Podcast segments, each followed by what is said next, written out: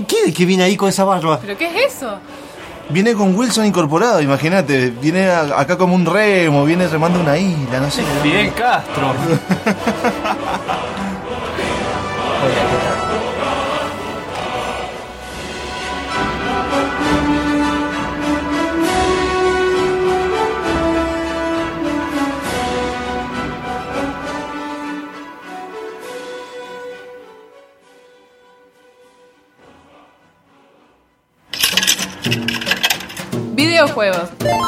noticias y delirios místicos. Ya comienza Gamer con mate.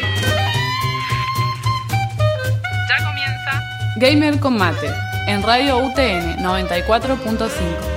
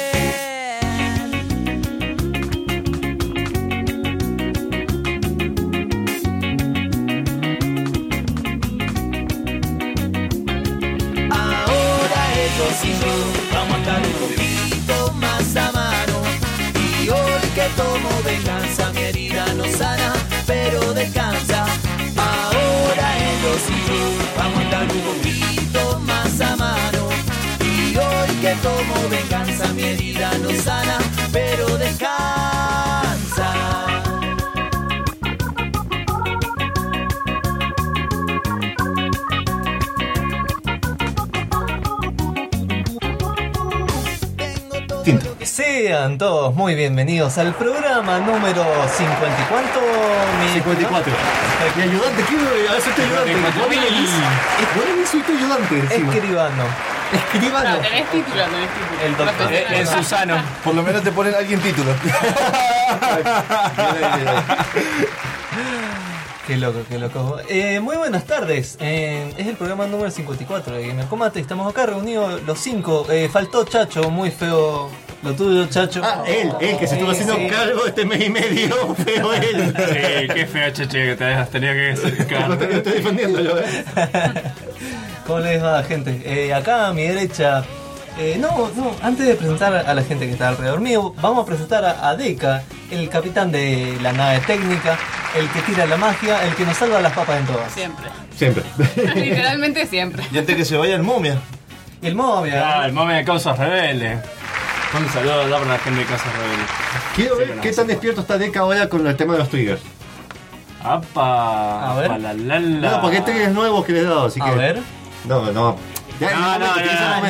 Listo, pensé que de le, le su estaba momento tirando de el palito, que, Que no, estaba que- guiñando el ojo. Que, que conste, que, conste Sí, que pero todavía. son para otras cosas esos Ah, guiños. ok. Claro, no tenés todavía los triggers del comandante. Que eso tendría que estar antes de fin de, antes Para de el de año que viene. No, no, Ah, no, no, La semana que viene. No, Miami. Es para la- la- el año que viene va a venir más Una revolucionado. botonera super pro. Claro, ya, vos- Claro, tampoco va a quemar todo este año. Vos ¿Qué le vas a ver la remera y va a tener botones. Vamos a tener a Magic con la botonera acá en el estudio, sí. Acá dentro. Ese sería buena bulla. Ya, la comprometió en vivo. Bien, ¿qué es esto de Gamer Combate, Happy? Así es, Gamer Combate es la locura videojueguil hecha radio. Con barba ahora. Con barba, exactamente. Barba Edition. Y Con- lentes. y lentes locos, así es. Eh, Gamer Combate básicamente surgió hace un montón de tiempo, pero nosotros te hablamos de videojuegos, eh, videojuegos y videojuegos. y mate. Videojuegos. Y videojuegos, no sé si te quedó claro, pero te hablamos de videojuegos. Vamos a decir las redes sociales antes de. No, vamos a decir videojuegos. O, pero, pensamos en la ronda de Vamos a presentación. hablar de videojuegos. ¿Te encargas vos? ¿Me cargo yo? ¿Quién? Jafi es el que manda, vos no digas nada. Está bien, pero. Perfecto, perfecto. Eh, nos pueden buscar en www.gamercombate.com, en Facebook, Twitter e Instagram como GamerCombate.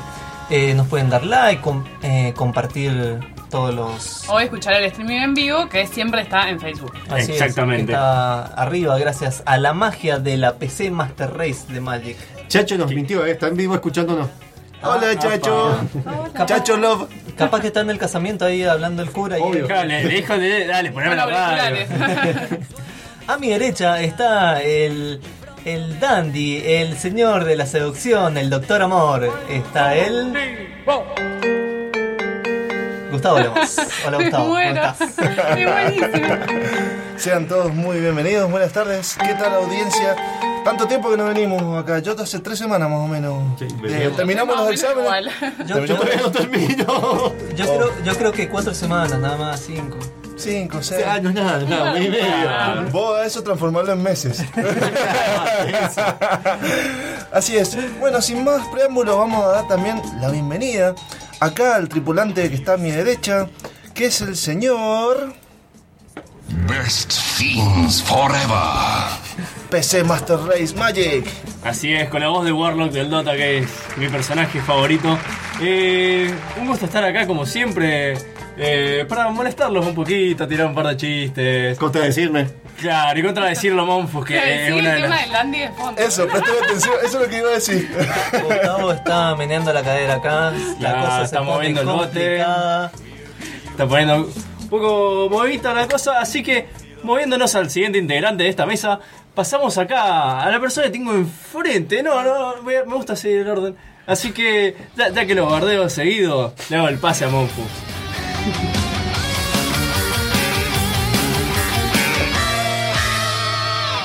I'm Luigi, number one. Tenía que hacerlo. Casi, casi la primera vez que lo escucha. Excelente. Vete, vete, yo me cargo y ya voy. Y yo edito los programas, me encanta. está buenísimo. Me encanta. Eh, buenas La tardes, noche, enciclopedia andante de videojuegos de Sí. Mendoza. Esta semana, eh, todo lo que no me visité durante dos meses lo visité esta semana. Pero excelente, me parece una excelente De hecho, me dormí de tarde y quiero mandar un saludo a eh, Martín Salinas que me, me dijo, vos, yo sé que esta lo tenés en la wishlist, te regalo este juego. Así que me regaló un juego que tenía en la wishlist, eh, me lo encargó, si no se ofendía, ¿Qué le juego? mando eh, Kingdom Super, me olvidé el nombre ahora. Eh, es hermoso, una onda Stronghold con Ah, Minecraft. sí, el que publicaste si Sí. que no había jugado, sí, sí. Sí, porque está buscando opiniones. Eh, y también quiero mandar saludos a Federico Rotterdam, que está no, que lo está escuchando ahora en vivo, y también a Gus Sosa. Así que participen de acuerdo del sorteo, que ya vamos a estar diciendo de qué se trata. Y antes de empezar a avisar el sorteo y todos los temas que se vienen, a mi derecha se encuentra la señora de Square. Ah, señora. Me mató. Me mataron. Señora de Square Enix, ya está tiene casada. 50 años casada. Ojo, ojo que diga porque está de amante con. Solamente Ah, claro. Es como los japoneses de un día al otro, o sea, les pasan como 20 años así. De un día así te pasa. Qué mentalidad abierta de matrimonio, porque está Atlus, Sí, está Square Enix. Se hace permanente. Se hace permanente y se tiñe de colorado. Bueno, muy buenas tardes a todos y nada, acá de vuelta para traerles eh, un poquito más de, del amor al RPG. Y yo no presento a nadie porque el que está a mi derecha es Jaffi, que ya se presentó de la mejor manera con la música de Skyrim. Con la barba. Claro. Claramente, Y con claramente. su, clásico, hola, ¿qué tal? Claramente el trigger presentador mío tiene que ser de Skyrim. claro. Kingdom and Castle. Ah, ahí está, de ahí me acuerdo. Kingdom and Castle. Gracias por recordar eh, la falta de memoria de Monfus. Perfecto. eh, vamos a un. Antes de ir a- al primer tema y antes de ir al Yuyitos, que siempre nos trae Monfus, quiero decir, eh, na- ¿por qué nadie está hablando de que GOG trajo Jazz and Rabbit 1 y 2? ¿Eh? ¿Por qué nadie está hablando de eso? No me que no sabés. Porque ¿No no lo sabía? sabía. Porque lo, lo acaban la ¿Por qué? Te, ¿Por te- qué? te empezó antes Yuyitos ya, Jafi. Ya, ya hizo lo que quiso ya. Sí, sí, sí, sí, sí, perfecto. No hablamos de sorteo, tampoco, tampoco todavía. Perfecto, métanse a GOG.com y busquen Jazz and Rabbit, hermoso juego plataformero shooter. Y Bien. ¿Vamos con el sorteo? Vamos con el sorteo. Vamos con el sorteo. Eh, para ganarse el juego tenemos esta vez eh, tres premios. Tenemos para el primer. Palalala. Está regalón, Monfo, Estamos últimamente. estamos que sacando la bolsa hasta el fin de año. Bien, Se Navidad. puso cariñoso. Sí, Tenemos- anda, anda meloso. No Eh, sé por qué será. De parte de. No, no pasa nada, no te preocupes. Eh, de parte de Bruno Fernández, nos dio el regalo que se vence el 16 de diciembre, que es el juego que estuve regalando. Eh, él lo agarró y, como dijo, yo ya lo tengo, lo voy a regalar. El juego XCOM eh, eh, Desclassified.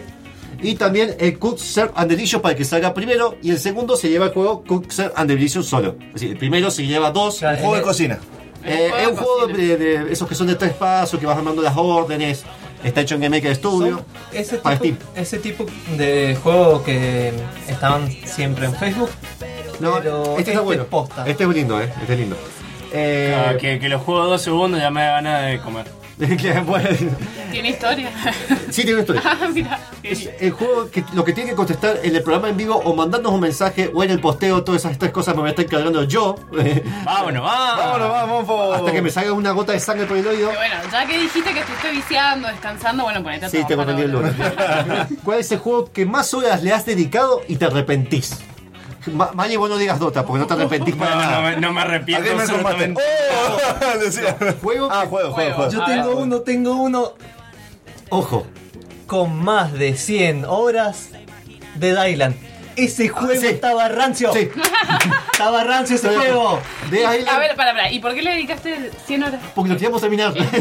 Porque fue uno de los primeros juegos que nos compramos con Monfo y varios amigos para jugar en cooperativo. Ah, Estaba bueno, pero después de la primera zona se vuelve muy, repetitivo. Chavo causas rebeldes.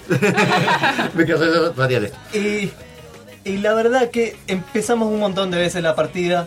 Porque siempre venía gente a jugar con nosotros, Sí. después se iba y dijimos, bueno, empezamos de nuevo. Me Y la secó. sí, sí, nos falta, nos falta un nivel.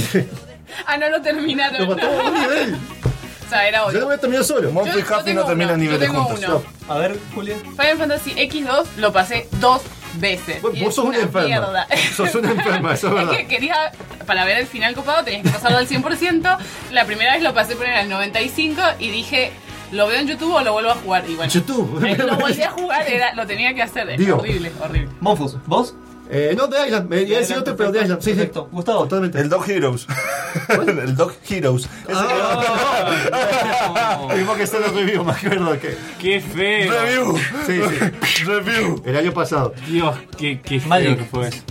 ¿Qué juego? Eh, yo creo que un juego que le metí muchas horas fue el Just Cause 2. Que me lo compré con mucha ilusión porque eh, justo salió el 3. eh, y realmente hacer la primera misión que es como muchas explosiones, ganchos y cosas. Y después como que...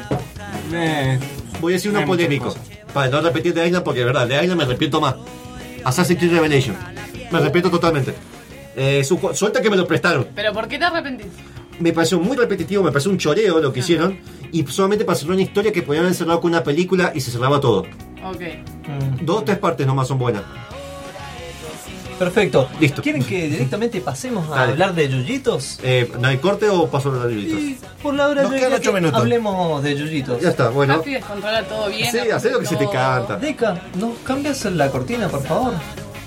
Tiranos una magia, esa que vos sabes muy bien. Mirá ese paso. Yo pienso en decirle algo y él ya lo está Ya lo estoy haciendo. Eh, quiero decir que Chacho está, está en el casamiento opinando, date cuenta en vivo. Eh, Chacho, por favor, compa. Vos no participás, Chacho, vos sos parte de esto, no, no ganás premios. Yo me arrepiento de haber jugado 1200 horas World of Warcraft con lo que podría haber terminado la carrera antes. Bien, nos ganó. Un aplauso, No, un aplauso. Yo perdí un año de facultad con eso y él me quiso meter de nuevo y dije que no. Tengo todavía la, en la cuenta de dos meses gratis, me la he usado. Yo no me arrepiento de haber jugado WoW, pero sí me arrepiento de haber jugado al... Al Mu. No, a la, la- la expansión de, de Lich King. ¿Está mala? A mí me gustó. A mí no me gustó. No sé, tampoco lo jugué Y tanto. Pandaria también. pero- Pandaria me- No, pero sí puede ser un panda y un monje. Es buenísimo. ¿Qué estamos sacando los trapitos al sol? Pero eh, eh, es para tapar lo malo que es el juego. En el Yuyitos del día de la fecha, Bien, Yuyitos. el juego es. es el juego Jazz. Ahora, yo les digo Jazz y no se acuerdan, no les suena. Just Dance. Ya- justa, de Just justa, de- Justa. Ah, chavales- no, era los Blues Brothers. Ah, los Blue Brothers. Este juego hecho en 1982 por la gente de Williams Electronics eh, es un juego de arcade que después esto pa- pasó, pas- eh, son los que pasaron a ser dueños eh, Midway. El juego este se basaba, ah, ya les voy a ir contando y les va a ir sonando. En una época donde todos se basaban en, en redondos eh, amarillos drogadictos como Pac-Man, o también se basaban en cosas eh, más serias de naves, espacial, invasiones, sobrevivir. Este no es el primer juego cooperativo arcade, pero sí uno de los primeros en hacerlo bien. Tenías que hacer justas, pero vos decís una justa de caballeros, ¿quién volante? No, vos tenías que hacer justas si jugás de a uno sobre una avestruz, o eran justas si jugás de a dos sobre unas, eh, ¿cómo se llama esto? Eh, cigüeñas. Ahora, tenías, Ah, tenías enemigos que te venían montados sobre gallinas gigantes que tiraban huevos y salían enemigos más poderosos y tenías que ir empujarlos para sacarlos del mapa. todo esto era tipo plataformero. Esa gente entendió todo. Es Entendió un juego todo. que la pegó en su época, donde Ok. vos tenías con una palanca, te movías y con un botón vos hacías el vuelo. No es que volabas, sino que tenías aleteo y te tenías un saltito más. Se las tiro. Háganlo, háganlo para Android. Para, el juego después, eh, la versión de NES, tiempo después, en el año 85, fue realizada por, eh, programada por Iwata, el presidente fallecido Ah, de, Nintendo, Nintendo. y con el que se inspiró después para hacer Balloon Fight, porque la mecánica es más o menos parecida. Que es el juego de los globitos, que los chaboncitos que tienen Sí, globo. sí, sí, que. Bien. Y el juego este, de hecho, salió una versión en Wii U hecho por unos indies donde compraron la licencia y hay un juego que se llama Just, eh, que lo- yo lo tengo en Wii U porque salió un bundle. Es un embole, pero bueno, está. La Fue- intención era buena, pero fue tan bueno que salió un 2 encima Ajá, de este juego de arcade después- dos años después. creo que por el tema de las gallinas voladoras, Sí, sí, definitivamente. definitivamente. Eso es lo más importante. Sí. Ese fue el juego de la semana. Vos, Julia, tenías una noticia. Ah, sí, yo tenía una noticia súper genial. papa. Obviamente todos ya saben de qué se trata, pero eh, claro, eh, esta semana se cumplió un año desde el lanzamiento de Final Fantasy XV y entonces Square hizo una conferencia de prensa anunciando novedades para el juego de para sacar el año que viene. Entonces anunciaron dos cosas súper geniales, va, en realidad hay una que a mí es la que más me interesa. La primera es que eh, se va a sacar un parche el año que viene en el cual vas a poder jugar el juego completo con cualquiera de los cuatro personajes. Recordemos que Final Fantasy XV jugás solamente con uno de ellos, con el protagonista, y los otros te acompañan. Son, inteligencia artificial. Eh, exactamente. Ahora vas a poder elegir con cuál de los cuatro te querés pasar el juego. Obviamente va a haber escenas en donde vas a poder manejar solamente al protagonista porque tiene que ver con la historia, pero el resto del juego vas a poder elegir con cuál de los cuatro jugar. Ay, gracias, Deca, qué Ay, genio. hermosa la música encima. Eh, y la segunda noticia, que para mí fue la mejor, anunciaron tres nuevos DLC para el año que viene. Eh, recordemos que... Eh, Vos tenés Final Fantasy para el rato, ¿eh? Oh, sí. sí, yo- yo estoy Para mí chocha. Square afana con eso, ¿viste? En vez de sacar por episodio, episódicamente, si no te dice, bueno, ahora todo Claro. DLC. Para, Sí. Chao. Final Fantasy 7 va a ser episódico. Sí. Para, pero lo que no me quedó claro, esto que van a sacar va a ser un parche, un DLC. No, no, el- lo de los jugadores para Sí. poder cambiar va a ser un parche. Ah, Van a sacar DLCs nuevos, ¿sí? Pagos. Con historia de, pers- de los diferentes personajes, que eso es lo que a mí más me interesa. Uno, el, el que anunciaron oficialmente y confirmaron, es el DLC de... eh, no voy a decir el nombre para no spoiler, pero del enemigo, el malo principal del juego, eh, que es uno de los personajes... Eh. Ah, no, es uno de los personajes más interesantes del juego en realidad. Square hace la. ¿Cómo afanar más seguido? No, pero ya se, lo está haciendo No, bien. pero está, con, está el muy bien 13, hecho. con el 13 robaron mal Claro, con la- con el 13 robaron muchísimo. Igualmente, es una. Porque eran una- juegos completos bastante Es mal. una forma de decir, por ejemplo, no te termino el juego completo y me importa tres. No, sí. no, no, No, no, porque que- el juego está completo. El juego salió completo. El juego está, sí, mira, el ¿Por juego está completo. Pará, pará. El juego está completo y te, no, significa que el juego está incompleto. Claro, exactamente. Dejen hablar a Julia, por favor, que le está Perdón, saliendo perdón. el fuego del interior. No, a ver, el juego está completo, pero en los en los episodios que van sacando te van contando parte de la historia de los personajes secundarios. Esa es un poco la, la idea. En el juego principal te cuentan más que nada la historia del protagonista. Además, y con los DLC van completando. contemos, el juego salió. Square Enix le puso, le puso toda la fecha el año pasado. Sí. Eh, salió con ya anunciado dos DLC de los que cuales si vos No, uno solo. Uno solo. Uno solo. que estaba asegurado, perdón, que Sí. dos, y cuando vieron el éxito, de hecho sacaron la película y hicieron todo porque apostaron todo esto. Si esto no salía, Final Fantasy tenía que renovarse totalmente. Sí, Apostaron seguridad. mucho esto y como les fue tan bien, mejor de lo esperado, después fueron anunciados los otros DLC al tiempo. No, Pasó en realidad año cuando después. sale el juego sale un solo DLC que, por ejemplo, yo pagué solamente en noviembre del año pasado y hasta ahora me siguen lanzando contenido con ese con lo que yo pagué. No o he sea que vuelto a pagaste pagar. el Season Pass. Pagué el Season Pass de 20 dólares y hasta ahora me sacan contenido. Y ahora van a sacar uno nuevo más para el año que viene. Que viene incorporado en el Season Pass. Vienen incorporados los tres DLC nuevos que van a sacar. Y se escucha el teclado de Monk. Perdón. Te voy a hacer, es que bueno, por eso es el teclado ese de bueno, es esa bueno. es la noticia para los que se quedaron enganchados con la saga, no como Gustavo que está re enojado. No, No no, más que nada, no es que esté enojado, sino que me molesta el tema de decir DLC, DLC, DLC, DLC, DLC.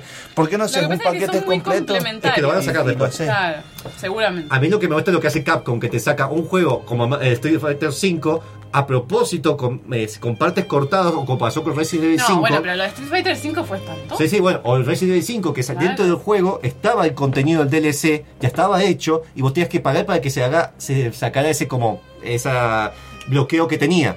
Eso está mal, cuando vos sacas En mis un juego tiempos se llamaba incompleto. pasar el juego. Claro, pero, a ver, para explicarte eso te tenemos que explicar de dónde vienen los DLC, por qué surgieron, para Gamer fundamentar... Educa por Jaffi. Sí, sí. Eh, próximo qué programa. Anotáselo, ahora anotáselo. Mierda. Compromiso en vivo, noblece. Yo siempre obligando a la gente. ¿eh? Y por eso nos vamos a ir a un corte comercial, por favor, vayamos, ¿no? En la próxima sección vamos a tener un Pioneros del Gaming, historia de Sega, parte 2 de parte de Mofos. Ah, yo te conseguí ahora. Traigo un vaso de agua entonces. Así es. Ay, ay. Deca, nos vamos.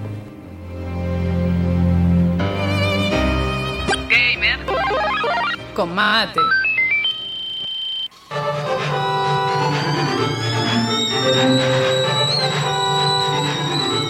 ¿Ya pusiste el agua? Gamer con mate está de vuelta.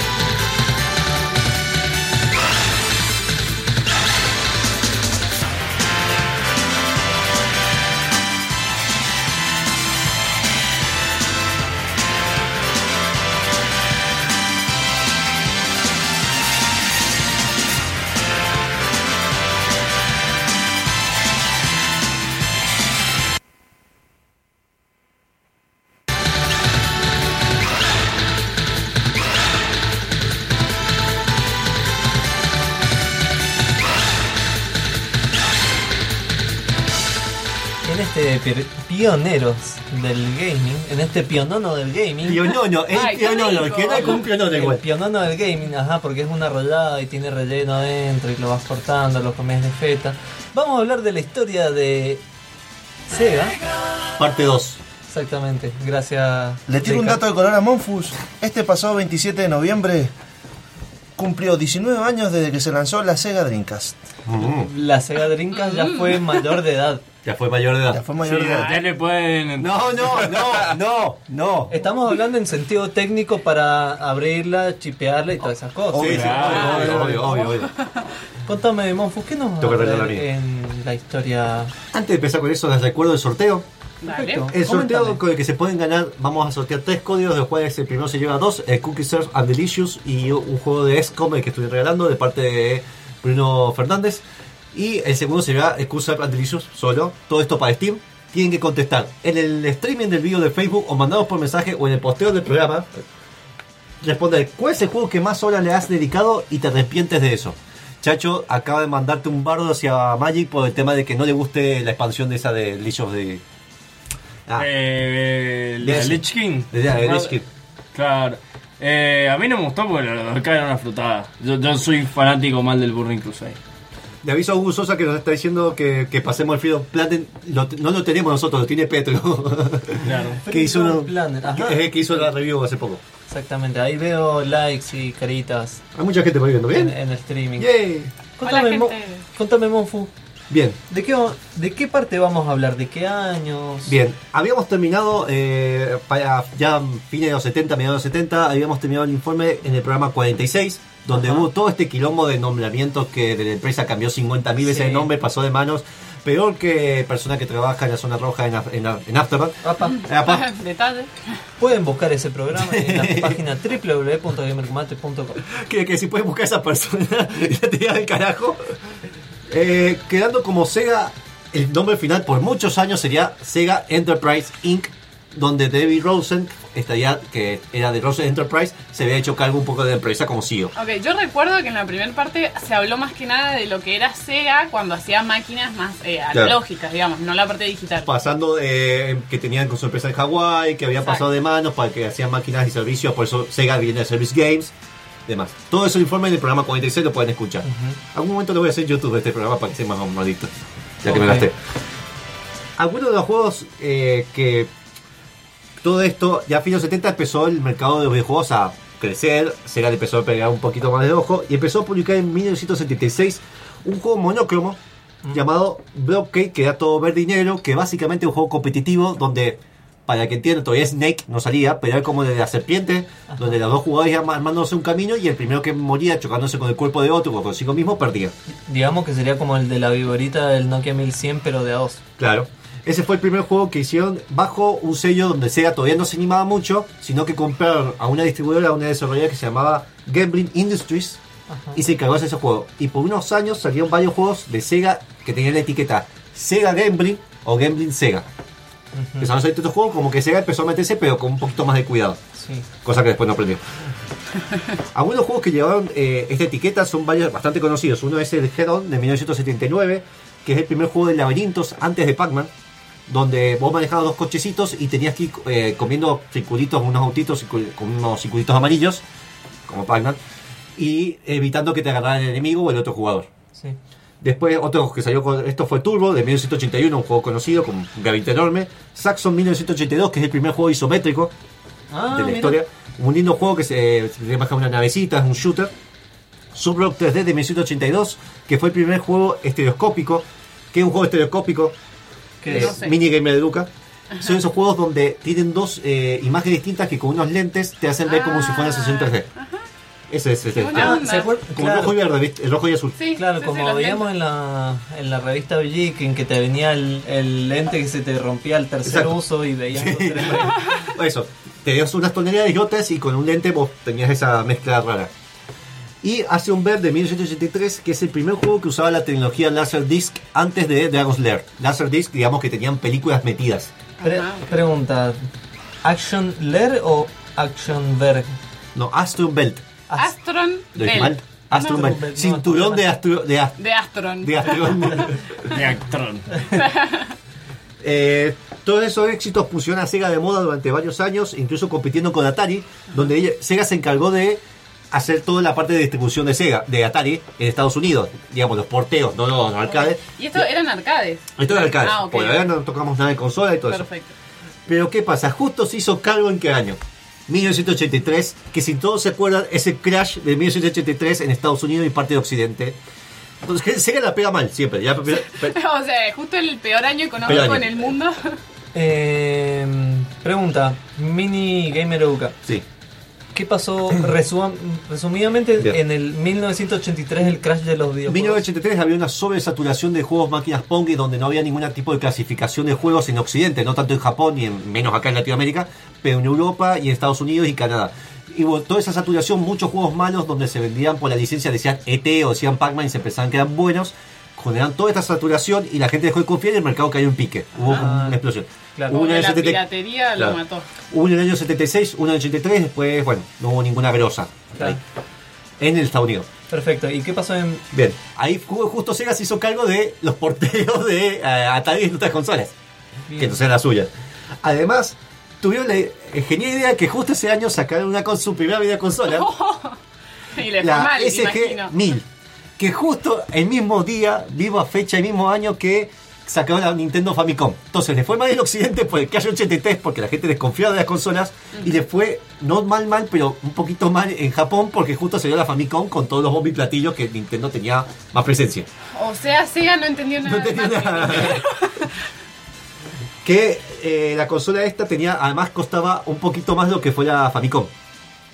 Esta consola tenía 16 colores para poder mostrar en pantalla a la vez Ajá. y un procesador de 8 bits. Eh, debutando con el juego Flicky, que era un juego en el que se arcade. Flicky, no sé si se acuerdan. Flicky, no. Eh, usabas un pajarito azul que ibas invitando unos gatitos en un mapa Ah. que se iba. eh, Qué tío. que ibas agarrando los- los- a los muñequitos, a otros pajaritos más chiquitos y te iban siguiendo. Y tenías que meterte en una puerta antes que los gatos te agarren. Este juego, este personaje es muy famoso porque también es el personaje que usaban en Sonic cuando vos tenías que Robotron o Egg, Egg- Eggman, ¿cómo se llama? Robo- ah, me olvidé el nombre del malo de Sonic. Bueno. Eggman o el otro. Sí, Robonic. sí, el, Robonic. el pelado malo. El Robonic. Eh, que cambió el nombre. Bueno, el que cuando vos liberabas en Sonic a los, a los bichitos salía un pajarito. Bueno, es el friki. Es- Ay, sí, ya Ah, Era me el último en saltar, así. Claro, eso. Claro. Bien. Bueno, tenía su juego de antes. Ay, gracias, mofo, por la data. Muchos datos de color, ¿viste? Eh, somos muy inclusivos en este. La Sega 1000 tenía la posibilidad de convertirse además en una computadora o la gagareña colocando un hardware especial llamado SG3000, no era muy original con los nombres, Bueno, que le ponías un teclado y podías usarlo como una Commodore, digamos, podías programar y demás. Lo malo es que a pesar de todo esto, además de Crash 83, además de haber salido en, el mismo, en la misma fecha de de la Famicom, eh, mu- no fueron buenas en Occidente porque además se parecía mucho a la ColecoVision. A, a la cual- En hardware, en- ColecoVision. la ColecoVision es una Ah. máquina de Coleco. Ajá. Es la versión pobre, digamos, de, del cuando tenías la Atari o la Coleco. Ajá. Acá sí fue muy famoso la Coleco. O sea que se parece mucho a esa consola que era más barata. Claro. O Eh, cuál no, parece en Era más hardware popular. que además popular en Occidente y, y Sega todavía no era muy conocida fuera del mundo de los arcades y eh, los juegos eran muy, muy parecidos excepto dos o tres conversiones. O sea, empezaron con el pie izquierdo Mal. terrible, así, al pozo. Y además después de el Crash 83 las ventas de los muebles empezaron a ser muy caros y empezaron a caer los arcades. Eh, Rosen, eh, Dave Rosen, el que estuvimos hablando antes, que se hacía cargo de toda esta división de Estados Unidos, empezó- quería convencer a los fabricantes de que dejemos de hacer los muebles enteros, vendamos la placa que sea intercambiable, cosa que después SNK hizo en los 90, vendamos como si fueran cartuchos de arcades. Entonces teníamos el mueble y podíamos directamente cambiar el cartucho y era más barato. Claro. No le dieron bola. Y eh, el conglomerado que había adquirido Sega, que era a Wens, and Westerns, algo así, que es un conglomerado enorme, que son los que tenían Paramount Pictures, también de películas. Ajá. Eh, dijeron, mira, no nos queremos hacer más cargo, eh, los videojuegos lo vemos todo mal. Ah, ahí está, Wolf and Western Inc., nada que ver el nombre. Wolf and Western Inc. Es un conglomerado enorme de que agarraba a comprar empresas. Bien, y eh, Sega estaba dentro, de este conglomerado. Entonces ahí se limpiaron las manos, porque a fines del 60 lo habían adquirido, y dijeron, "Me- háganse cargo de lo que ustedes quieran. Si alguien lo quiere comprar, si no, esto se va a la quiebra. Oh, Eh, para 1984, eh, 1984, perdón, 84. la parte norteamericana de Sega fue vendida a Bally Midway, que eran los más populares en máquinas pinballs y la parte de arcade. Y la división de Japón se le vendió a Rosen y Hayao Nakayama, que era uno que quería hacerse cargo antes de la empresa. Ajá. Que después tuvo una, una parte muy importante. Y eh, Rosen se hizo cargo de, digamos, desde toda la logística desde Estados Unidos. No se quería ir a Japón porque ya había estado tiempo, estuvo en la guerra, no quería hacerse cargo de nada.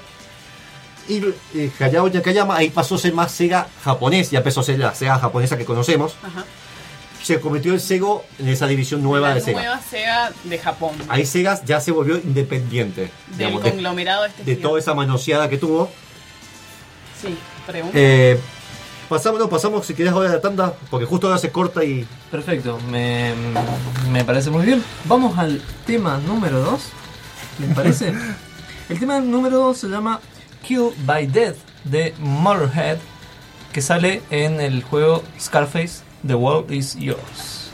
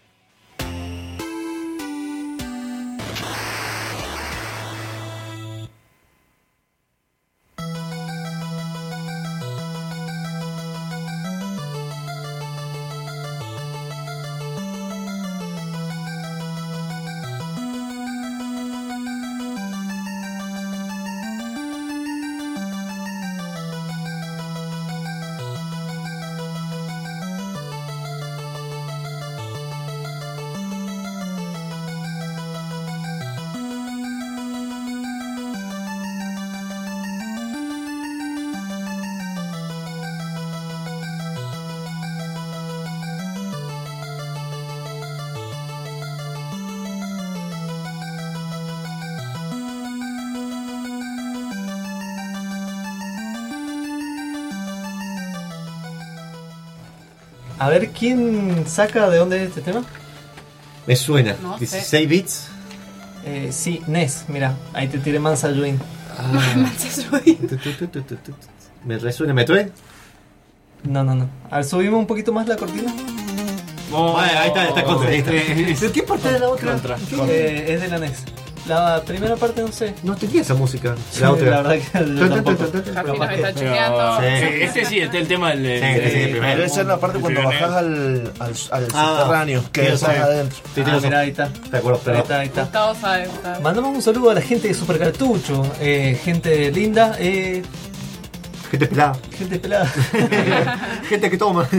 Federico Rottenmel eh, está acá diciendo que mandemos saludos a. Nos manda saludos a nosotros y que mandemos saludos a él. Gracias por los saludos. Y a Super Cartucho, dice. Esa, nos mandamos saludos Y mutuamente. Lucas Prada que está diciendo. Nos besamos todos saludos a juntos. Juli que por fin volvió. No sé si decía Juli se Ay, confundió sí, con bueno, Jaffe. que Lucas va a la, fue a la Ah. facultad conmigo, así que Ah. lo conozco. Un saludo para vos, Lucas, que vi que ganó un juego, así que es genial Ah. que, que lo hayas estado disfrutando. Se, se disfraza de. Es cosplayer, Ah. sí, es muy buen cosplayer, así que... No. Bueno, bueno, es lo mismo. Me encantó la cara, dice, se disfraza, se disfraza. Bueno, la gente no lo vio, pero Monfu hizo con la manita Bueno. así, como por su cara. Pero sí, es cosplayer y es, muy, muy copado. Acertijo. Claro, sí, y ha hecho varios en, en el Mendotaku. Bien. Bueno, yo le mando un saludo a José Francisco Fala- Falanga que eh, dice que el juego que más que más se arrepiente es el Dota. Eh, te vas con esta. Eh, yo tampoco sé por qué lo sigo bancando, pero te, te mando un saludo. Al José Falanga.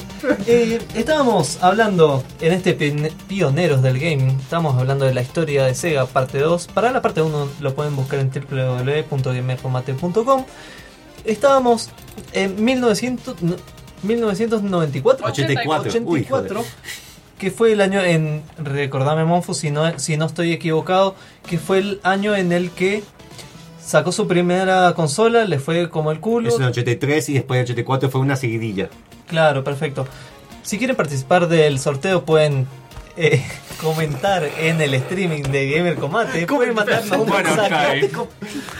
Pueden mandarnos un mensaje. Estamos sorteando. Primer puesto, Cook, Serve and Delicious. Y el último juego que. Eh, Eh, por Bruno Fernández de Burroughs, de Burroughs, creo que se pronuncia, es como Desclassify, que es como.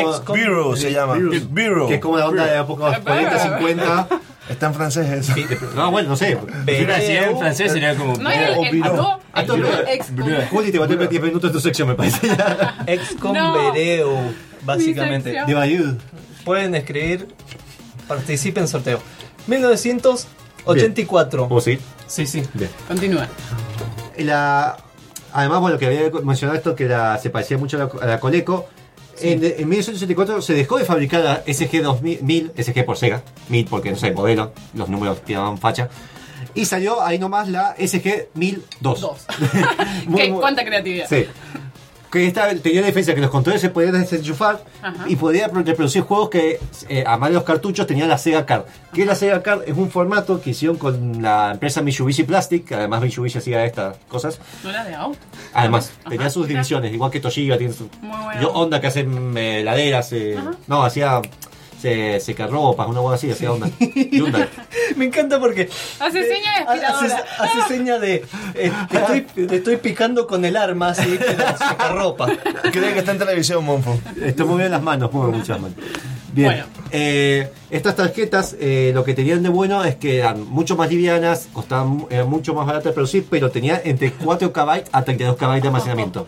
Los cartuchos tenían entre 16 y 512.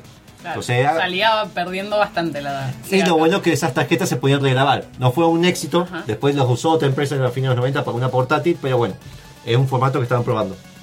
Tuvo 68 juegos y 29 en formato de esa Sega Card, de los cuales, bueno, muchos eran cambios con, la, con los cartuchos, eran sus conversiones, y podía además convertirse en una computadora con el mismo accesorio de la SG3000. Bien, ¿y esto fue, fue exitoso la SG? 15 meses duró el mercado. Ok, o sea, Bien. podríamos No decir que no. Le sirvió, pero no tanto. Todo, mientras sucedía todo esto, el, había un diseñador nuevo que se llamaba Yuki Naka, que te- después vamos a hablar mucho de él porque es uno de los pilares de por qué Sega lo conocemos como lo conocemos. Es el Miyamoto de Sega, podríamos decir, unos. Es Y- el Segamoto. Claro. Junto a Hiroshi Kagaguchi, que ese es un músico que lo recordarán porque trabajó en Outrun, Space Harriers y otros juegos famosísimos arcades de Sega.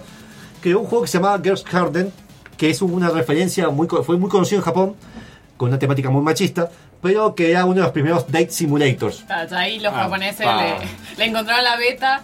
Eras una minita que era medio arcadoso el juego, tenías que juntar 10 flores para que tu novio no se vaya con otro. ah, mira. O sea, la mina le tenía que dar flores al chabón. chabón para que- 10 y juntar Yo, para que yo no se juntaría vaya. tangas y se la doy. Eh, El Dating Dad Simulator, un poroto. Ese juego lo hacen ahora y lo prenden Fuego, sí, sí. Por otro lado, Yu Suzuki, conocido luego por haber creado eh, Virtual Racing, Shenmue y otros, es decir, otro capo, Sí. desarrolló Champion Boxing y el clásico Hang On, que todos se van a acordar ahora cuando diga Hang On, por el juego de la motito que se giraba, Ah, bien. los arcades, el motito que El se la giraba. que era 2D, tenía toda esa cosa que acá estuvo muchos años en Sí. Palmar y en todos lados. Pará, estaba el motito, la motito que se giraba, el esquí que se giraba Bueno, y la que- patineta que se giraba. Bueno, pero la patineta no era de Sega. La patineta la- la era esquí re sí. difícil, no muero. Sí, sí, era re difícil. Después, a todo esto, Sega le estaba yendo muy bien los arcades, empezó a ir bien, la estaba pegando en algo, Por primera vez le empezó a ir Claro. bien, entonces... pero gracias a unas placas que empezaron a desarrollar más baratas, gracias a que estuvieron rompiendo las pelotas, que dejemos vender muebles enteros, que eran unas placas que se llamaban System 1, que estaba en 1983 a 1987, y System 2 de 85 a 88. Voy a hacer énfasis en estas placas porque tienen mucho que ver, no Bien. es porque estoy siendo Bien. mañoso. Placa System 1 y System. Sí, no, muy original el nombre. Perfecto. Recordá. Eran muy parecidas, excepto por la diferencia que System 2 tenía dos placas, es decir, una placa extra. Entonces, estas placas eran básicamente, se sacaban de los arcades y lo podías colocar en Y le arcade. reprogramar para tener otro O juego. sea, era como un cartucho para arcades. Como un Una cartucho, un cartucho reprogramable Bien, que usaban perfecto. con una arquitectura ya definida que podían usar en varios juegos, no una arquitectura para cada uno de sus juegos. El principio de la PC, ¿eh? ¿Eh? No, Oh. bueno, en su momento estaba la PC ya creo. Sí. Sí, obviamente. System 1 tenía una CPU de, de C-Log 780 muy usada de 4 MHz, un sonido también de 780 de 2 MHz con una resolución de 256 x 224. Mirá esa resolución, papá. ¿eh? 256. Por Mierda. 224. Era un cuadrado. Ahora tenemos 20 ni, ni pensado. Podía tener dos capas separadas, que es una novedad para la época de imágenes, que haciendo que una podía moverse y la otra estática. El parallax. Ah, generaba efectos parallax. Y tenía detección de conexión por hardware, una cosa re loca para la época. Wow. Que ahí podías directamente agilizar mucho los procesos Para detección de, de qué? de colisión por hardware. Ah, col- no tenías Sí, que si programar. los chabones se pegan, Claro, no ¿cómo, podías saber. cómo la cosita se pegaba así? Claro. Y podía mostrar 2048 colores, a diferencia de los 16 de antes, Claro. de una Ahora- paleta de 40 4098. 46, perdón. Entre sus juegos que habían 21 que salió con estas placas estaban Flicky, que, que mencioné antes, Ajá, el pajarito. Pitfall 2 y Wonderboy. Ay, Pitfall. Hermosos sí. juegos. Espectacular.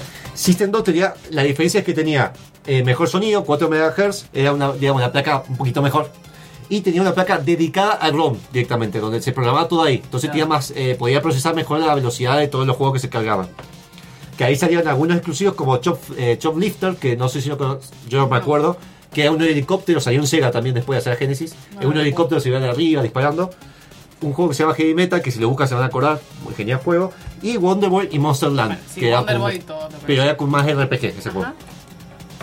Estas placas anteriores fueron las más baratas, pero después se hizo una popular, fue como la versión Pro, que es la que rompió todo, que es la System 16 lanzada en 1985, que es la que es, ya la pegó todo, que tenía además una parte de, de una, una parte de CPU Hitachi que permitía que no la pirateen, entonces no podían copiarlos muchos, Ajá. a pesar que después con los años hicieron ingeniería inversa.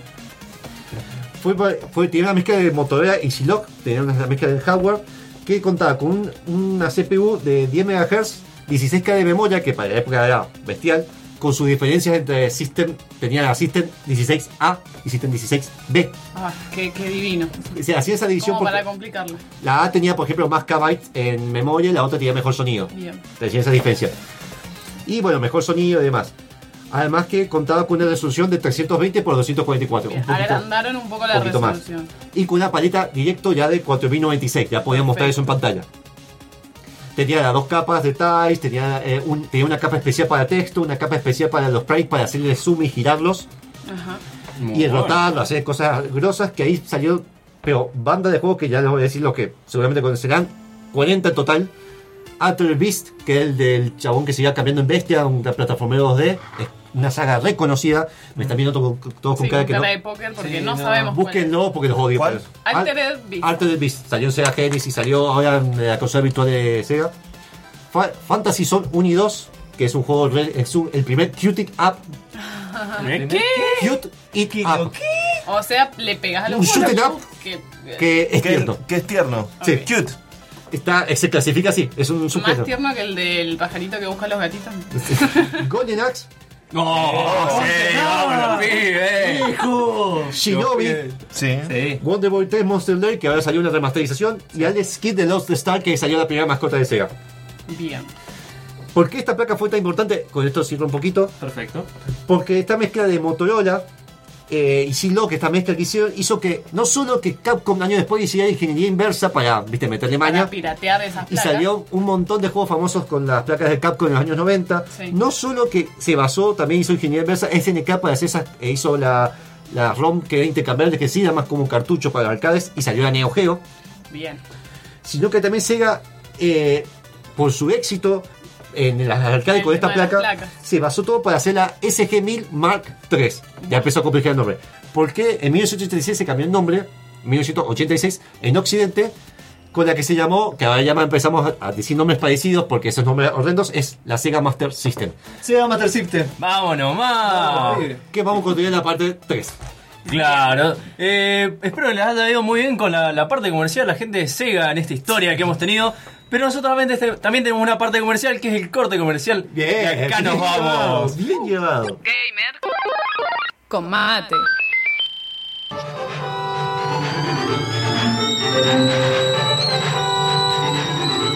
¿Ya pusiste el agua? Gamer con mate está de vuelta. Es tiempo de videojuegos y se va el mate. Y me estoy quedando sin mate. Recibados. Let's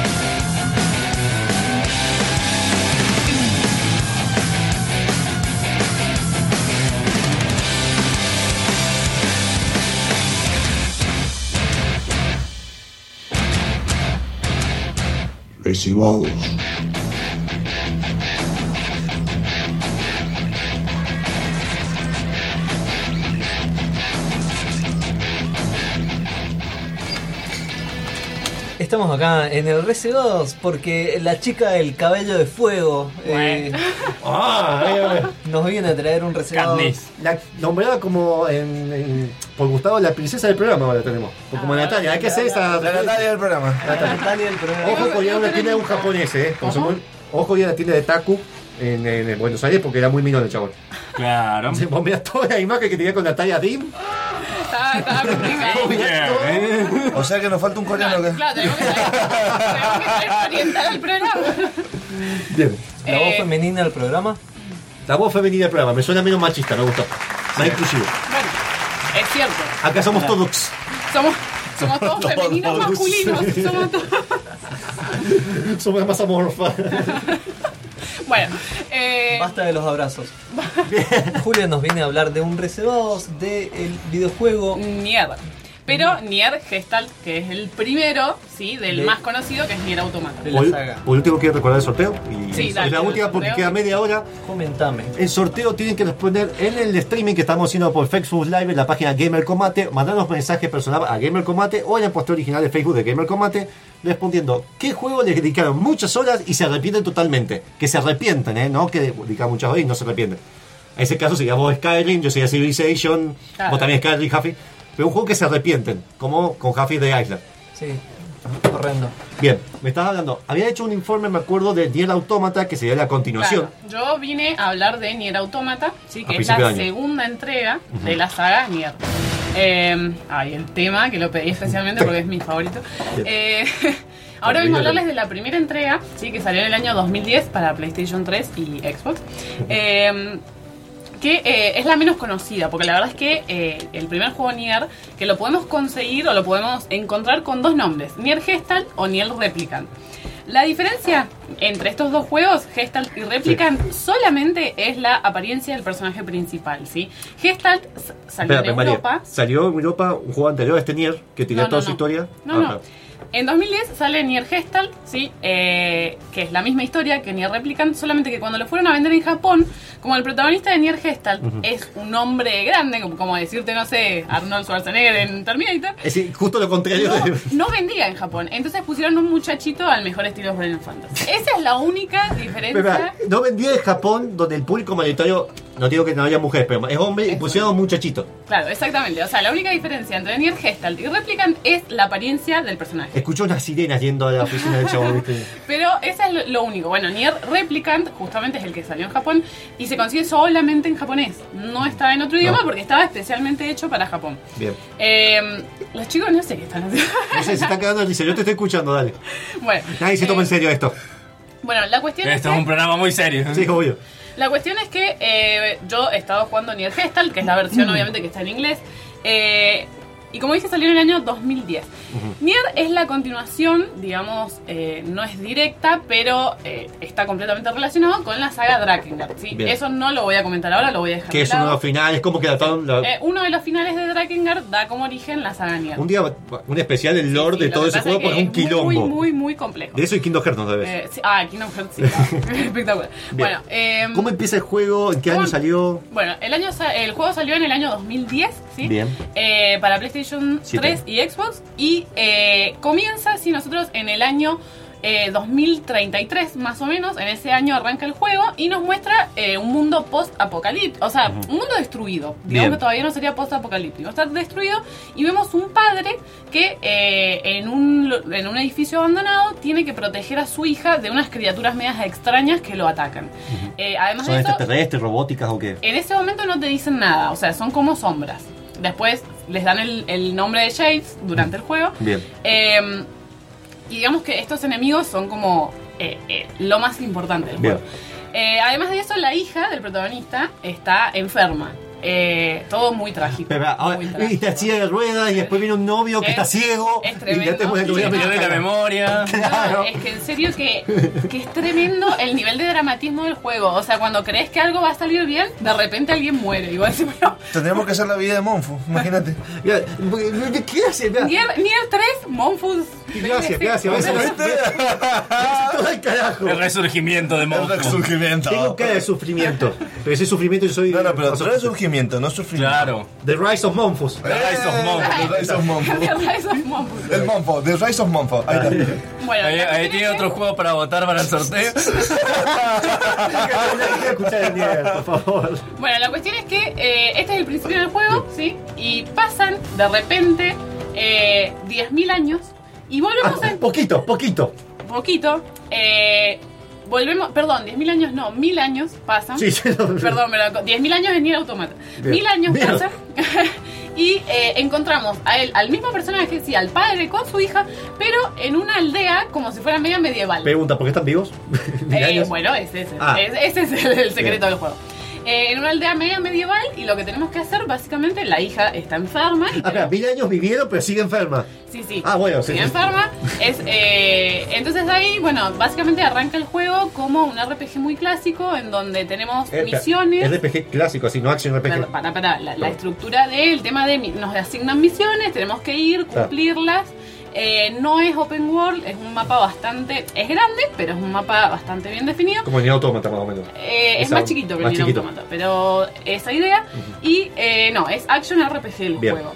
A ver, yo primero les voy a contar un poquito en general y después les voy a un poco darles mi opinión de cada uno de los aspectos del juego. Porque, a ver, el juego a mí me encantó, me fascina, pero a nivel mecánico tiene muchas ¿Y esos cambios de mecánica como en Nier Automata? Las tiene. Las sí. tiene. O sea, en realidad, eh, a ver, toda la, todo lo, lo espectacular que vemos en Nier Automata aparece en Nier Gestalt, pero medio mal implementado. Esa es la realidad. En Nier Automata es como que eh, perfeccionan todas estas mecánicas nuevas, esta narrativa diferente. ¿sí? El juego tiene cinco finales. eh, pero bueno, en el caso de Nier, el primer Nier, Nier Gestalt, Sí. eh, tenemos que rejugar una parte del juego muchas veces para sacar esos cinco finales. Pero cambia algo. Sí, cambian los finales. son Pero, pero durante el juego, porque No, es exactamente lo mismo. Tenés que rejugar una parte del juego cinco veces para ver los cinco. vos estás haciendo eso. Ya Yo- los hizo. No, no, no. Yo estoy por arrancar, por sacar el primer final y sí lo voy a hacer, chicos. sorry. No. Sos una enferma, ¿no? Eh, Esta, esta necesita terapia. Necesita terapia. Bueno, en Nier Automata eso lo solucionan y tenés también muchos finales, pero no tenés que rejugar lo mismo 30 veces. Claro, tiene una Eh, variación. hay una variación. Es decir, es como si Huffy dijera jugate al Raw, al Exactamente. Legacy, pero siempre va a ser lo mismo, te pega un tiro en la cabeza. Mm, qué hermoso el Raúl. Sí. Bueno, la cuestión es que eh, seguimos un poco con la historia. Sos un padre que tiene que salvar a su hija de una enfermedad, sí, que parece como una gripe. Es una enfermedad terminal. Para, No te digas si me vivió mil años. Claro, pero a ver, es una enfermedad. Pero quizá vean a la vuelta la terminal. Está bien, está bien eso. O capaz que, si es una enfermedad terminal, capaz que ella vive en una terminal. No, eh, ya, ya- ya me hiciste pensar demasiado. No, digamos está bien, está bien. Está bien que siga Hoy trabajando. Deca estaba dormido El con nene. los, los- No, no importa, yo lo quiero, sigo queriendo, no importa. Dale. Bueno, el tema es que eh, en un primer momento es como una gripe que tiene la nena, no sé qué, y después de eso nos enteramos que hay una enfermedad. nena. La nena. La Hay nena una- de mil años, ¿viste? Hay una enfermedad que se llama The Black Scroll, que es como que a las personas se les llena el cuerpo de marcas negras y eventualmente se mueren. Lepra. Eh, algo así. La cuestión es que a la hija de Nier le pasa esto. Y entonces la primera mitad del el juego se divide en dos claras partes, digamos. La primera parte eh, es muy tranquilo, un juego muy dramático. Todo el tiempo las misiones secundarias son dramáticas, todo es dramático. La música es dramática. Mira, después de escuchar es, ahora, es decir, es buenísima la Es música, buenísima. pero es muy dramática. Los Pero, dramas son eh, dramáticos. Básicamente, El drama es dramático en tenemos sí. que ir cumpliendo misiones secundarias y misiones principales eh, durante el juego. Eso es básicamente Bien. la estructura del juego. Eh, nos encontramos con diferentes personajes secundarios que nos van a acompañar durante nuestro viaje. ¿sí? Acá tenemos a el fanservice. Nuestra compañera está prácticamente en bolas. Espera, pero Eh, en bola, ¿a onda qué? onda que tiene una tanga que está rota y cosida. o sea, Ah, bien, bien, sí, así, bien, bien. Bien fanservice. Bien porno, bien. Eh, y bueno, tenemos varios compañeros que vamos encontrando durante nuestro viaje que nos van a ir acompañando ¿sí? en el recorrido del juego. Cuando llegamos a la mitad del juego, ahí se, pie- se, se produce un quiebre en la historia. Nosotros creíamos que la historia iba por un lado y de repente, A lo Game Thrones, viste, tra. claro, hay un, un plot twist gigante. Que y la más que historia- todo por sábado, sábado a la noche. o está más calmado La historia apunta hacia otro lado y aparece una figura que se llama Shadowlord, que es como el jefe de los Shades, que son nuestros enemigos durante el juego, que secuestran a la hija del protagonista. Ah, todo esto, los Shades, me- me- me- ¿cómo lo me había definido? ¿Como robóticos, No, los Shades son como figuras eh, etéreas, Bien. ¿sí? como sombras, se lo Bien. define. Tienen como, al- dan como una sensación mecánica, pero no, son como Bien. etéreos. Es medio japonés eso, que, que juegan siempre con el tema del alma. Eh, entonces, en este quiebre, eh, Shadowlord, que es el jefe de los Shades, es decir, de nuestros enemigos, secuestra a nuestra hija y nos hace mierda. es decir, Todo en una ese, batalla épica, espectacular. ese tipo tiene que tener el, el título de padre de, la- de- de- del de milenio, porque estuvo con una hija enferma, Sí. mil años en un mundo apocalíptico, Es que sí, se la secuestran Sí. y sigue enferma. Entonces, no sé cómo en, la segunda, enferma. en la segunda mitad del juego, lo que nosotros tenemos que hacer es encontrar dónde está Shadowlord para ir a cagarlo a piñas y rescatar a nuestra hija. Viene así, viene bien potente, así con el gordo de la cancha, ¿viste? Te voy a cagar. Esa, esa es A la la, cancha bobo. segunda mitad del juego. Eh, bien, la mecánica de juego, como dije, es action RPG. Lo que nosotros tenemos es una gran variedad de armas, desde lanzas, armas pesadas, armas livianas. Eh, Lanzas contra cosas etéreas. es medio Eh, difícil. también otro detalle es que vemos que los personajes, a medida que va, eh, perdón, los enemigos, a medida que va avanzando el juego, los Shades, empiezan a tener armaduras, lo cual es raro. Porque, Armaduras. claro, y se empiezan a comportar como humanos. ¿sí? Ah. Este es el, el secreto del juego, pero... eh, Spoiler. eh, no, no, no es ningún spoiler, pero empiezan a tener comportamientos muy racionales Bien. y empiezan a subir. Bueno, obviamente cada vez son más difíciles de matar. Sí, Estás hablando de estas personas que tenés que, con las que tenés que cagar tapiñas. básicamente los enemigos. Básicamente, bueno, hablando de gente que, que tenés que cagar tapiñas, eh, unas personas con las que se cagan bastante a piñas es la gente de Double Dragon, que es el tema que, que sigue a continuación. Oh, qué bueno. Que el tema se llama eh, eh, es City Streets 2, Mango Tango Neon Jungle. Manco tango. Mango Tango Neon Jungle. Bongo. Mongo. Tango, Tango. Vamos, Deca, pasar el tema.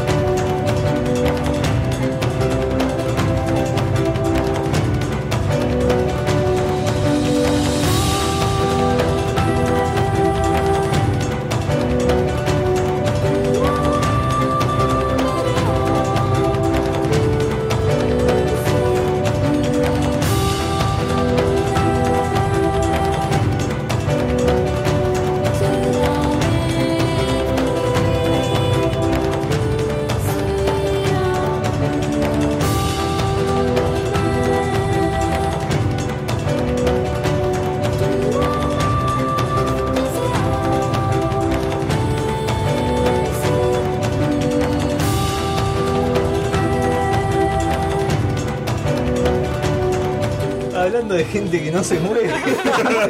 Ay, lo que se pasa en los cortes a veces me acabo tanto de risa. Estábamos hablando de Nier Automata, pero Monfu No, no, no, no, no, de. Nier Gestalt. Gestalt. Uno un viejo con una hija echan bosta. Es que viene otro meses atrasado todavía, por eso. El otro- el otro una Un tanga. androide en con tanga. tanga con un pendejito una, 12 años. una tanga en Android. Eh, dos cosas. Primero, le mando un saludo a mi cuñada que nos está escuchando por primera vez después de tanto tiempo. ¿Cuál de las Eli- dos? Eh, a la Eri, Eli Carrizo. Un saludo. Eh, no la Sofía, la Sofía era del Chacho. Estamos hablando en la parte. Estamos hablando de saludos. Sí, saludo. O más tarde hacemos los saludos. No, no, esta vez Tengo- saludo, tengo- pero- Eh, un saludo Después. rápido, rápido. Saludo rápido. Eh, porque después así me hace comida porque tengo hambre. Eh, mentira, mi sumo mentira. El, estoy tirando.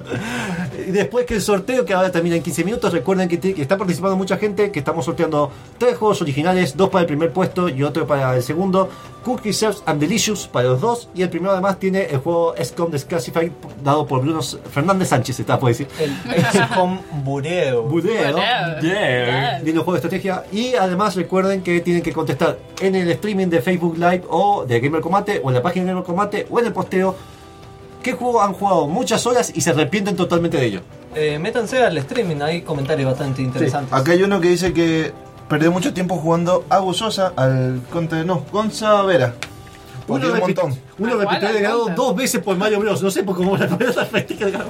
Está- Estaba, pero Estaba muy enfermo, estaba muy enfermo. con Mario Bros. Sí, bien. Contame, Nier. Nier. Nier Gestalt, recuerden, el- la, la precuela, el primer juego antes del Automata, que es el de la tanga. Eh, sí, ya- Acá está Mirai, la, gente se, se confunde.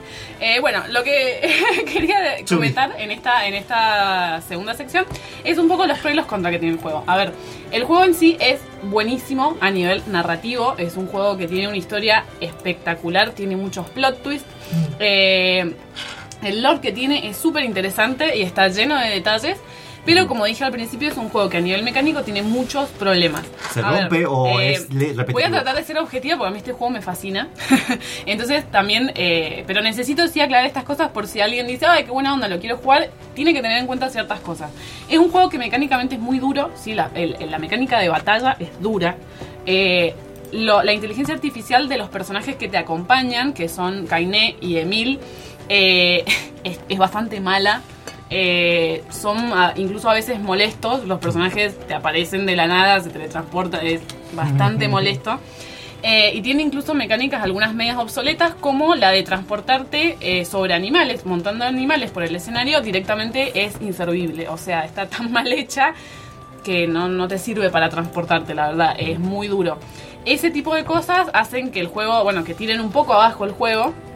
Eh, también fue muy criticado por el tema gráfico, la Eso verdad es que la gráfica es regular. Está no hablando- es mala, pero es Pero regular. está hablando 2000. 2010, sí, para hacer PlayStation 3, la gráfica es eh, regular. No tiene, no tiene cinemáticas, por ejemplo. No hay hay no. muy poquita, a lo mejor habrá eh, dos. Y entonces eso también le resta bastante al juego. Si fuera salido 2007, por lo que yo he visto de gráficas, eh, pasaba. Bien, Pasaba. Pero estando en 2010, Y es ya, era, se veía viejo, eh, no es muy bueno a nivel visual. eh, y bueno, tiene ese temita con las mecánicas que son bastante duras. La, la cámara a veces también es un poco molesta. Entonces tiene esos detalles que cuando uno lo va a jugar por ahí eh, te lo tiran un poco abajo. En mi caso no fue así porque yo ya venía con, con todo el digamos todo el conocimiento de la parte narrativa, la música me encanta. Eso quiero quiero aclarar, la música yo creo que es de las mejores OSTs que hay, o sea, es espectacular. Eh, si la pueden escuchar completa la recomiendo. Hay una Es orquesta que hizo hizo la de los dos tier. En este es- momento está sonando uno de los temas que se llama Emil Karma, es el tema de uno de los personajes, está Es espectacular. Eh, en ese aspecto el juego se destaca totalmente a nivel narrativo, a nivel musical. Eh, la, la forma narrativa que tiene el juego, cómo te va presentando las cosas, está muy bueno. Obviamente en Automata esto está pulido y está 10 veces mejor, pero acá ya podemos ver un montón de cosas. Y tiene esto de los cambios de mecánica, que en Automata está muy presente, que es que de repente pasamos de un action RPG casi a, pla- a un plataformero en, Ah. en algunos escenarios. Eh, eso también está muy bueno. Las misiones secundarias tienen mucho contenido. En Autómata, de nuevo, eso está repulido. Acá tenés algunas misiones secundarias real pedo, como las de pesca, que las odié. ¿Por qué los japoneses odié. tienen algo con la pesca? No sé, pero ¿Qué las tienen con eso? tenía Viene en hasta- una isla. Bueno, Eh, pero, pero Su, vida gira en torno a la pesca. Eh, pero la- muchas de las misiones secundarias tienen mucho contenido. Eh, otra cosa súper interesante es que parte de la historia te la, te la dan, digamos, eh, porque vos investigues, o por ejemplo, durante las pantallas de carga, muchas veces te muestran parte de la historia eh, del juego, de, de esto de por qué arrancamos en el 2030 Tanque con. Claro, y después de repente pasan mil años y tenemos los mismos personajes, todo esto te lo van mostrando, hay toda una suerte de experimentos, bueno, digamos que todo lo vas descubriendo muy de a poquito y los plot twists que tiene son espectaculares. Es un juego súper dramático que para los que conocen la saga Drakengard van a saber que, bueno, es el mismo director, Yoko Taro. eh, generalmente es muy dramático. Todo lo que pasa en el juego es muy triste. Incluso los finales son así. Eh, pero bueno, a ver, si yo tengo que recomendar el juego. Es, No. Sí, no, no. No, no, no, no. No. Lo que pasa es que pasa esto, si les interesa más la parte narrativa y no les molesta tanto que a nivel mecánico sea un poquito duro, se los recomiendo porque está espectacular. Más Es si te gusta la juego- japoneseada. Exactamente, si les gustan los juegos así bien japoneses, está muy recomendado. Si quieren encontrar toda la cantidad de guiños que hay en Autómata al primero, incluso encontramos... eh, o sea, referencias directas en Autómata al primer Nier. Entonces, si les interesa profundizar mucho más la historia, sí, jueguenlo. Ahora, van a encontrar ese tipo de cosas como que las mecánicas son duras. O sea, no Sí. están bien resueltas. Bien. La verdad es que no están bien resueltas y eh, a veces... ¿No le fue bien en ventas en A Japón? Sí. Nier no le fue bien, fue un juego muy... eh, En realidad fue como un juego que generó amor u odio. La gente, de sea, nicho. exactamente.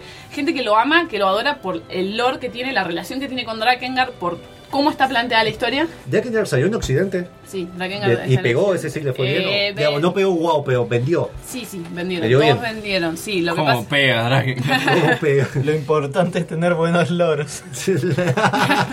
Entonces, si, le- si les interesa esa parte, jueguenlo. Pero eh, tengan en cuenta que sí, que mecánicamente tiene varios problemas. ¿Es muy necesario jugar a ese para jugar a Nier No, Automata? eh, Pueden jugar Automata sin jugar el anterior, ni el Gestalt.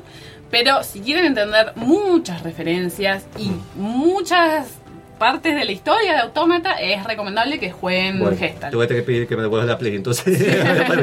Porque la verdad que está es, es un juego excelente, a mí me encanta. eh, y como les digo, una de las bandas sonoras que más me gusta es la, la de Nier. Sí, o sea, sí, yo lo, cono- lo conocí por la, por la música, a Nier básicamente. Ahora, esto, el Nier del primero fue publicado por, eh, por Square Enix. Fue publicado por. A ver, desde el principio, eh, pensemos, todo lo que es la saga Drakengard y la saga Nier es, está hecha por el director Yoko Taro. Yoko Taro siempre fue publicado por Square Enix. Siempre, Siempre. trabajó con Square Enix. Ah. Drakengard y Nier han sido publicados por Square. Eh, lo que pasa es que el primer Nier fue desarrollado por la empresa Cavia. Que parece que nadie la conoce y le fue medio medio. Eh, Desapareció. desapareció y como sabemos cabió. Le cabió. que Automata fue desarrollado por Platinum Games y bueno, obra maestra eh, a nivel Ah, ahí está, ahí está. Ahí está la diferencia. Estuvo como director, se podría decir, o productor de. eh, ¿Cuál fue el papel Eh, de diseñador? De, No, no, em, Platinum Games y Cavia lo desarrollan, son Ah, desarrolladores. los dos, pero dos Sí. juntos hicieron. No, no, Cavia, el primer Nier, Claro. Nier Gestalt y eh, Platinum Games, Nier Yo Automata. digo por Yokotaro, me dijiste que se llama. Sí, Yoko Taro siempre estuvo como director. Director. Director, Bien. es el que el loco maniático que hace todo esto porque los que todo. conocen la saga saben que to- toca temas muy turbios, pero muy turbios, tanto en Drakengard como en Nier, eh, y bueno, involucrando menores, Sí. violencia. Igual, hablando con Soma de Banco de Estudio, que le mando un saludo, eh, estuvimos hablando y después busqué el informe. Yo, a ver, yo pregunto por qué, la pregunta sería de por qué van a pasar un androide con tanga y de esa forma, por qué, es decir, cuál es la parte No, ingenieril igual- dentro del juego. Sí. Yo, eh, de ahí va mi pregunta, eh, en el supuesto caso. Pero bueno, en el parte del lado del desarrollador, ¿por qué lo hizo? Porque le gusta la mujer. No, bueno. Esa fue la, Igual, la a ver, eh, los que No, es conocen, un que no- de milanesa. los que conocen, los que conocen a, Yoko Taro saben que usa la misma fórmula, más o menos en casi todos sus juegos, que es un poquito de fanservice, un poquito de violencia, es así, es básicamente. Con una historia profunda, encima. ¿Qué? Con una historia re profunda. Con una historia, bueno, ese es el fuerte, de nuevo, entonces, el fuerte de Nier es su narrativa y toda la parte musical. Bien. Eh, Así que de mi parte está recomendado para los que valoren más toda esa parte. Le quiero mandar un saludo a Petro, que porque ayer publiqué una canción de Drakengard 3 y entonces me, le dije que si le gustaba Nier y me pasó un link para eh, un libro que sacó Square Enix ¿Eh? que se llama eh, Grimoire Nier. eh, Que contiene información sobre la historia para completar el Para tu regalo de libro. cumpleaños ya sabemos que regalarte el librito Ah, ese. por favor, Por favor. se lo suplico. Si lo consiguen. Petro es nuestro corresponsal, ya miembro oficial con dos reviews escritas más que todos ustedes man- mandaron. Exactamente.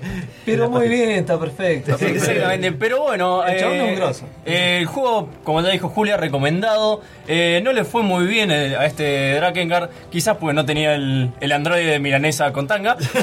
Pero Ay, me a, a imaginé los que sí encima. nos tiene que ir bien a nosotros, así que vamos al corte comercial.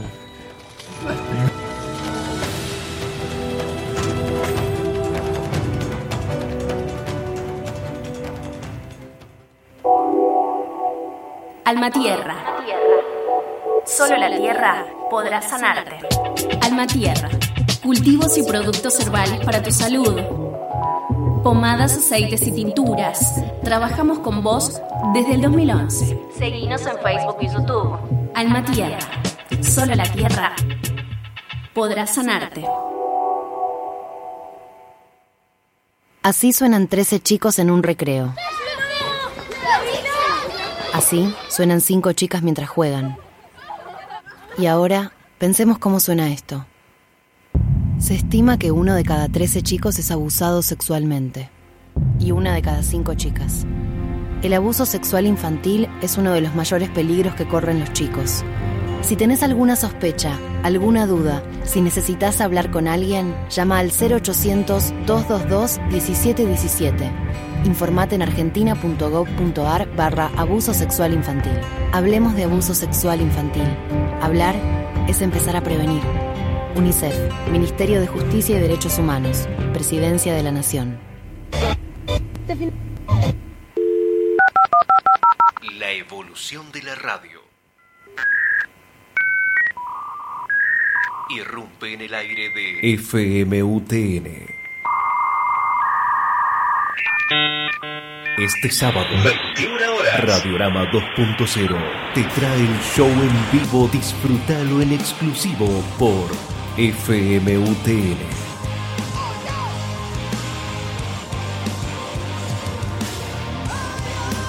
De la productora de contenidos www.radiorama.com.ar.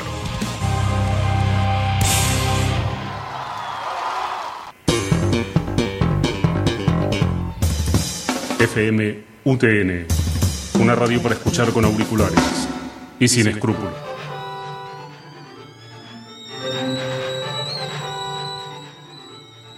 Pusiste el agua? Gamer con mate está de vuelta.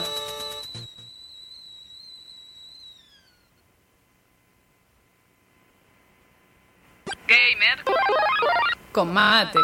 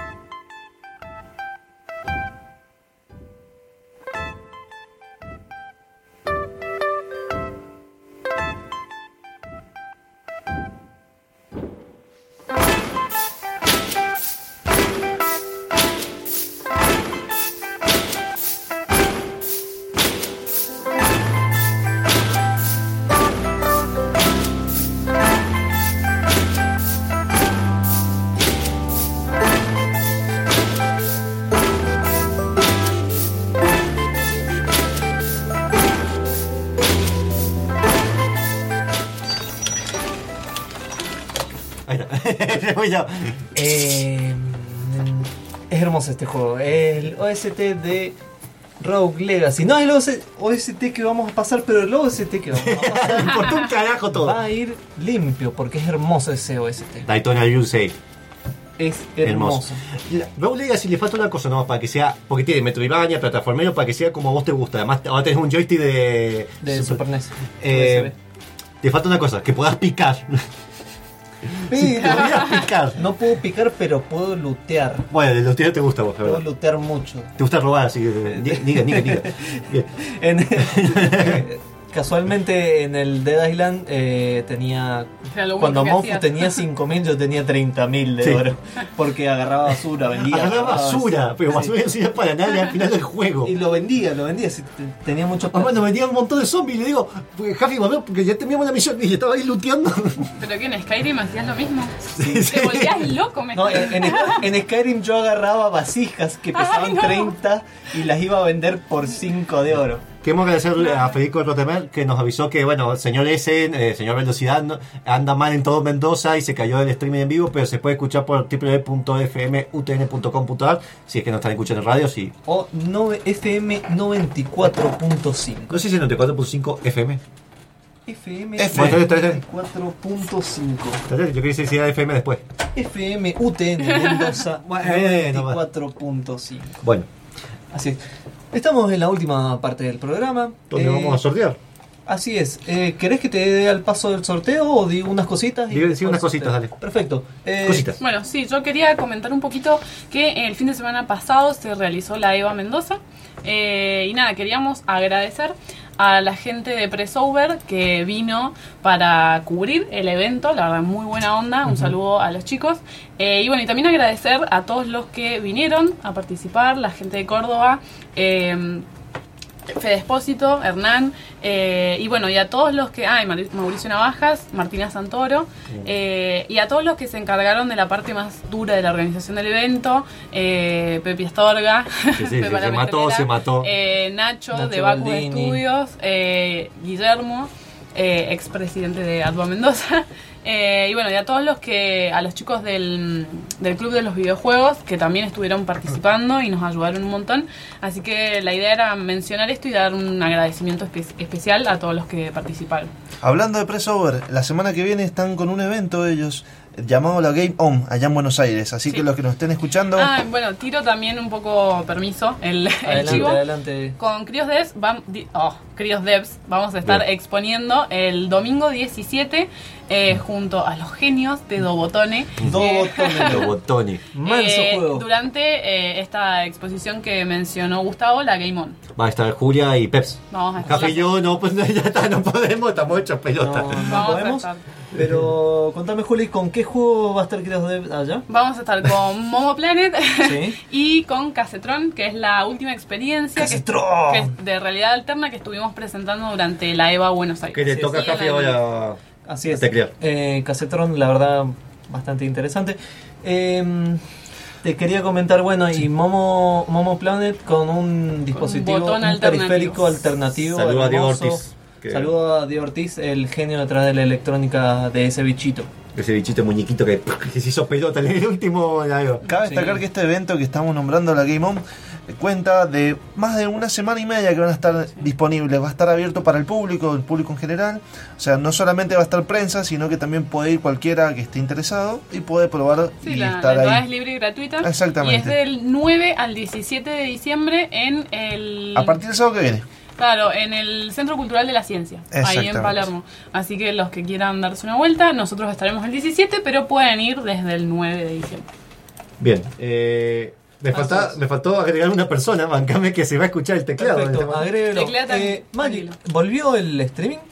Eh, estoy trabajando en eso, todavía no sé la- el motivo. El, primo le puso YouTube y le consumió toda la ancha. Estamos, estamos trabajando para su satisfacción. Eh, bueno, Julia, eh, es muy es muy gracioso decirte esto, venir después de mucho tiempo, pero gracias por haber venido. Vino más veces ella que vos. Ella te tiene que agradecer a vos. El chanta. Gracias, Capi, por participar en este programa. Semana que viene venís también. Eh, sí, sí. Sí, sí, sí. sí, Sí, sí. Ah, acá está acá. ¿Cuántos programas nos quedan, Jafi? Acá lo decimos ya, sí, a frente. Mira, nos quedan Dos eh, programas más, creo. Tenemos programa hasta el 23 de diciembre. Oh. Eh, así Ah, vos me querés matar. O sea, tenemos sidra acá. Tenemos sidra acá, Deca. Deca, vos El seguís. 23 comemos pan dulce. Ya, bueno, Venimos con una sidra, algo. Tenemos que hablar con nuestro operador. A O ver. sea que el 23 hacemos un gran sorteo de Navidad. Y tenemos Somos mucho Papá Noel. somos Papá Noel. Vos tenés que hacer tu trabajo, eh. Ya que todos van al frente, vos tenés que hacer tuyo. Bien. Eh, ¿Estamos para el sorteo? estamos para el es. ahora sí. Perfecto. Eh, se estaba sorteando en primer lugar Cook, Serve and Delicious y XCOM Bureau. Bureau Disclassified. Bureau Discl- Disclassified. Sí, es difícil. XCOM segundo- Bureau. Bureau. Bureau. Bureau. Eh, Bureau. En segundo, Cook, Serve and Delicious. Cortesía de Bruno Fernández, un chabón con el que laburo. Así Siempre que, nos de ponemos a hablar de jueguitos. De jueguitos. Perfecto. Eh, ¿Tiraste Tira. un random? Dale, tirate un random. Mándalo. Yo te preparo los platillos. Vale. En primer lugar, el señor Gonzalo Rodríguez, con, que dice que se repite. Rodríguez. Rodríguez. Rodríguez. ¿Me entendés por qué me molesta la Gonzalo Rodríguez es el ganador. Rodríguez. Mi noche robot.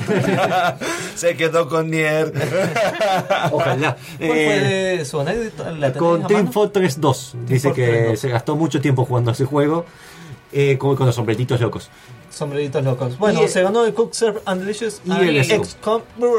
Claro, si estamos mandando, el XCOM tiene tiempo hasta el 16 de diciembre de Así es, de canjearlo. En- y en segundo lugar tenemos a... Le puse. Bueno. Que justo en el último momento me faltó una N. Alan Boglioli, le puse Alan. Boglioli. Ala Bolo- Boglioli. Eh, ahora un- es un- El que está laburando full para el proyecto del lunes. Sí, que lo tiene que entregar si no nosotros no promocionamos.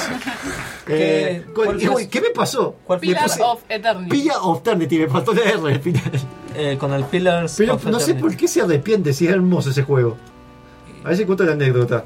No, no dijo of Eternity directamente. Y bueno, a lo mejor a él no le gustó. Y sigo programando. Y sigo programando. Pero bueno. Eh, bueno, dicho esto, hecho los sorteos, Mucha gente se arrepiente de haber jugado al LoL y al Dota. Y Tommy Sapino que se arrepiente de haber jugado tantas horas y dedicarle al Final Fantasy 3. Al 3. Al 3. Por celular, Especial- no, Y el 3 es- es flajito, pero bueno. Bien, así que. perfecto. Deca, ¿hay algún juego que te arrepientas de haber jugado tanto? Mucho tiempo y. ¿No te acordás? El Counter, un Mu, viste. Está, está anulado de cabeza. Eh, está- Capaz que lo Halo. agarramos desprevenido. ¿A cuál? El Lineage. Lineage. Lineage. No, sí. Sí. Ah, Sí. Bueno, El sí. contendiente de Bu. Sí, Sí, me gustaba más Lineage a mí, el Mu me arrepiento más. sí. Me gustaba más Ragnar. No, el Reino era lindo, el Reino era lindo juego, que era el Sí. 2D, sí. Bien, ¿algún saludo, algo que quieran Eh, mandar yo ahora? quiero saludar a mi novia, que capaz que está Ah. escuchándome. Capaz, Oh. debería. Yo nunca le vi traer algo dulce que a la novia. Eh,